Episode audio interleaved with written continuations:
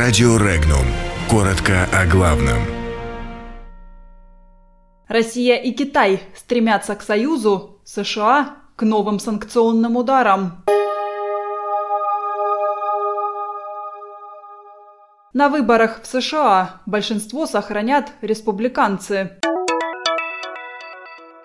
В Китае могут создать центр обслуживания С-300 и С-400.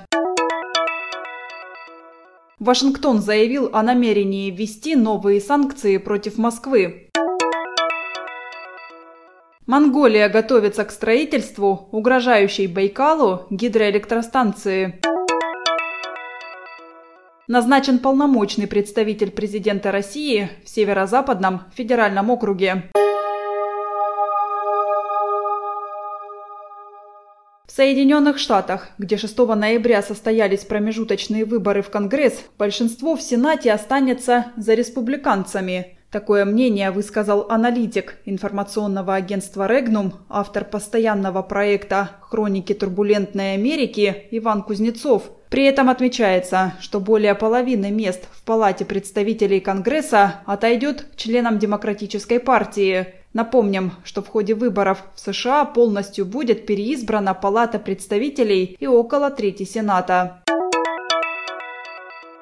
Создание на территории Китая специального центра по обслуживанию зенитно-ракетных комплексов С-300 и С-400 является логичным решением. Об этом заявил глава Федеральной службы по военно-техническому сотрудничеству России Дмитрий Шугаев. По его словам, ввиду того, что Народно-освободительная армия Китая продолжает эксплуатировать С-300, а Россия поставляет КНР и новейшие С-400, было бы экономически целесообразно создать в Китае центр постпродажного обслуживания указанных систем.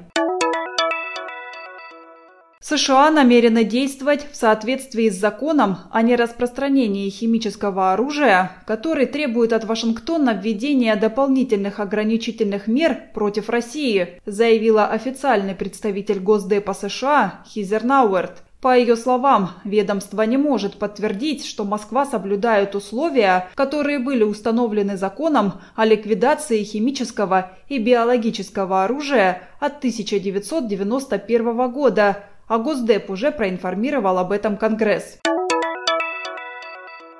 Монголия, желая обрести энергетическую независимость, продолжает готовиться к строительству гидроэлектростанции, угрожающей Байкалу. Монгольская госкомпания ГЭС «Эгейнгол» объявила о сборе заявок на проведение дополнительной оценки воздействия на окружающую среду предполагаемого к строительству объекта на реке Эгейнгол в части ее экологических воздействий на реку Селенга и озеро Байкал. Между тем экологи опасаются, что запланированные исследования будут предвзятыми. Они объясняют свою позицию тем, что монгольская компания до сих пор не обнародовала предшествующий доклад, а сейчас фактически отказывается представить техническое задание на проведение новых дополнительных исследований для широкой публики.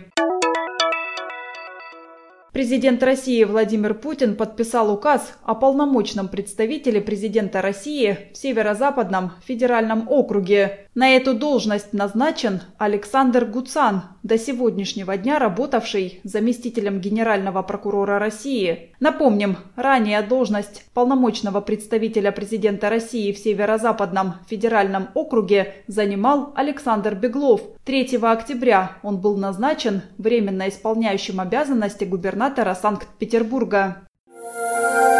Подробности читайте на сайте Regnum.ru.